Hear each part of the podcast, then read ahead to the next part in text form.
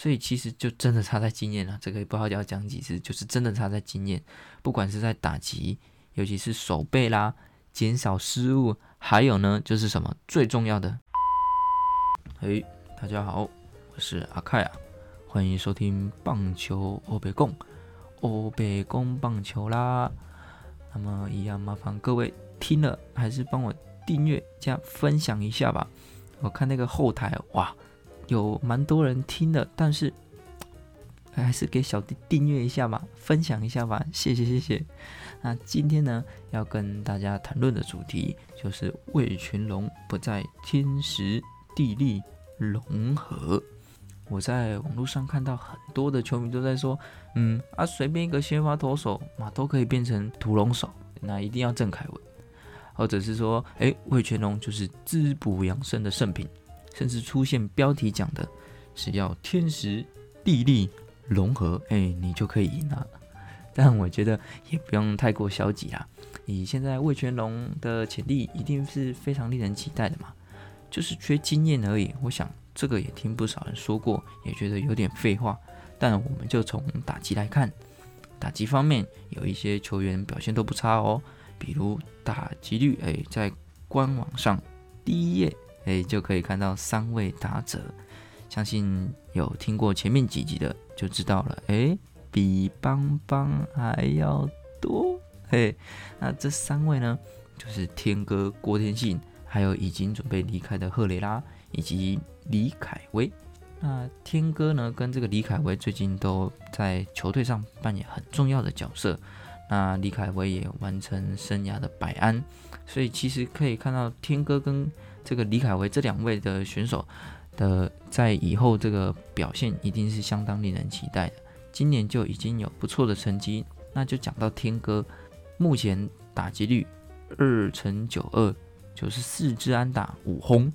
上垒率是三乘三四。如果天哥呢能够提升他的上垒率，像这个中信兄弟的王威成是接近三成八这么高，有这样的上垒率，再加上这个天哥的快腿，哇，那对于垒包的破坏力当第一棒的话，哎，一定会让这个投手相当头痛。那更何况，其实天哥也是有 power 的一名打者，还有可以看到天哥在场上的拼劲可以说是非常卖力。不过要注意的是，有时候会有点拼过头。像上次有看到在中外野的一些传球，其实有些感觉不太必要，就是该给的分数就给啊，阻断对方再次的推进垒包才是首要的嘛。那这方面可能天哥要注意，但是呢，其实我相信天哥都知道，就是当下呢很想为球队建功，才做了这个不太理想的选择，有点像是当年的拉米狗队的这个蓝银轮。那所以依他的守备能力，还有这个守备看大的背力，只要能够在智慧的技能点，哎，给他多加几点，不是说他打球没智慧哦，是那种哦，像姜昆宇那种老练稳重的感觉，还有选球也点一些技能点，天哥一定是全联盟里面最让人头痛的打者。再来就是李凯威，他有不错的打击能力，那在手背上也有相当不错的表现。相信不管是在现在还是未来，都是魏全龙里面能够站稳二垒的角色。那接下来呢，就是状元刘基宏了。那刘基宏呢，最近在叶军章总教练把他调往一垒来做防守，让他能够专心来调整打击。也可以看到他的打击也有慢慢的回温。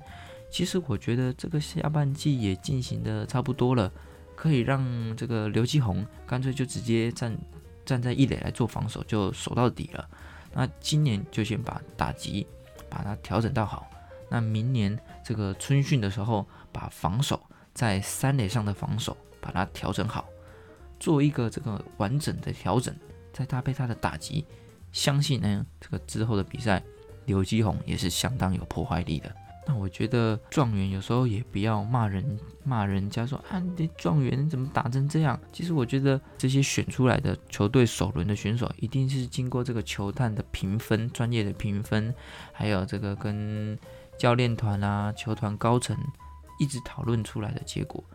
当然，他们怎么可能是为了球队不好才要去选这位选手，一定是为了球队好，然后希望他可以以他的这个现在的表现，有来为球队来做贡献。所以我觉得，嗯，有时候要给一些时间，还要给他机会，不要太过苛刻，或许就能够这个一展他在高中啊或者是大学的这种好的成绩。那再来呢，就是魏全龙的内野手。我觉得魏全龙可以再补强一些内野的深度，哦，尤其是在游击手，因为目前看起来呢，没有一个比较稳定的选手来站稳游击的位置。现在可能就是吴东荣，吴东荣今年的打击表现比较不尽理想，他，出赛数也都是上上下下，好像都没有很固定。所以我觉得不止在这个内野手，其实整体的打线呢。觉得岳军章总教练可以把剩下的比赛来做调整，慢慢去寻找一个稳定最佳的阵容，从这个方向来做一些调整，来为明年的比赛来做备战。那外野的部分有天哥，还有陈品杰以及曾桃龙，其实这三位在先发上，不管是打击还是守备，其实都会有一个不错的一个贡献。那透过明年的春训。再把一些有潜力的年轻选选手，像是张振宇、还是林孝成以及洪伟汉这些呢，把他练得稳定，能够来当替补。那捕手的部分，哎，就当然没问题啦。因此，在这个打击方面，我想应该就不用太过担心，就跟这个美式卖场好事多一样，磨就对了。拍谁拍谁，不好笑，好事多磨了。那投手方面呢？有这个王维忠，还有徐若曦。虽然这两位在胜场上好像看起来不多，其实他们的表现都不差，防御率都在三左右。但有一个我觉得叶军章总教练做的还蛮不错的，就是他让这个林子玉这位投手有很多的出赛机会。虽然呃他的防御率到四点七八有点高，那也被打了不少支安打。不过呢，我相信在教练团一定有。对他做这个很好的心理建设，不管是教育也好，还是今年的目标方向的拟定，让这个林子玉不用太多的压力在这个成绩上。今年我们就是这样累积经验，多头有有一点像是被迫成长的感觉，跟这个前阵子的蒋少红有点像。那其实我看到魏全龙的团体气氛啊，还是一些就是团队的那种。气氛没有到很糟糕，我觉得教练团的这种目标的拟定，还有选手的心理素质的教育还是稳定，我觉得应该都做得非常好，所以可以看到整个团体的气氛是相当不错的，不会因为哦常常打输球啊感到气馁，更是把它化为一种力量，享受在比赛学习累积经验嘛。那投手的部分还没讲完，如果再加上之后找到更好的羊头。不管是先发还是中继，尤其是先发，如果能够吃不少的局数，或者中继有不错的压制，像是田泽，相信魏全龙在投手方面一定是相当相当的强悍。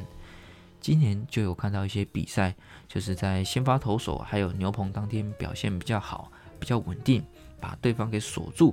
那靠着安打，再加上哇。极力极要拱冠的全垒打和长打的出现，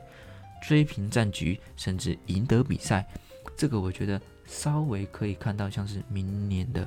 魏全龙的缩影。如果魏全龙的牛棚能够找到本土胜利组的投手，还有一个可以注意的就是五夺，呃，五夺差不多在两到三年就可以达成这个萝莉条款，也就是不会再是洋将的身份了。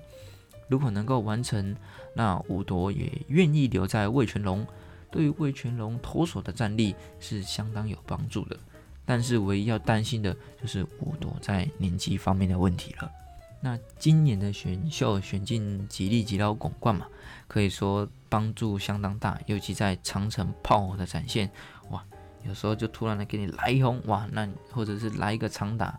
就追平了，或者是超前这种长打能力。对魏全龙来说是相当有帮助的，然后也选进曹俊阳的儿子曹佑奇，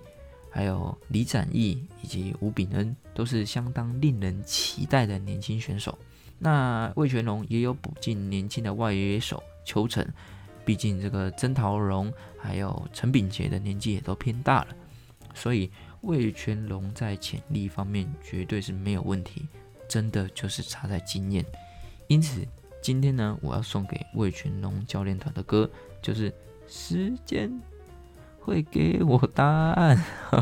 又有歌了，又有歌了。那我自己也相当期待这个魏全龙未来的表现。那我觉得明年魏全龙可以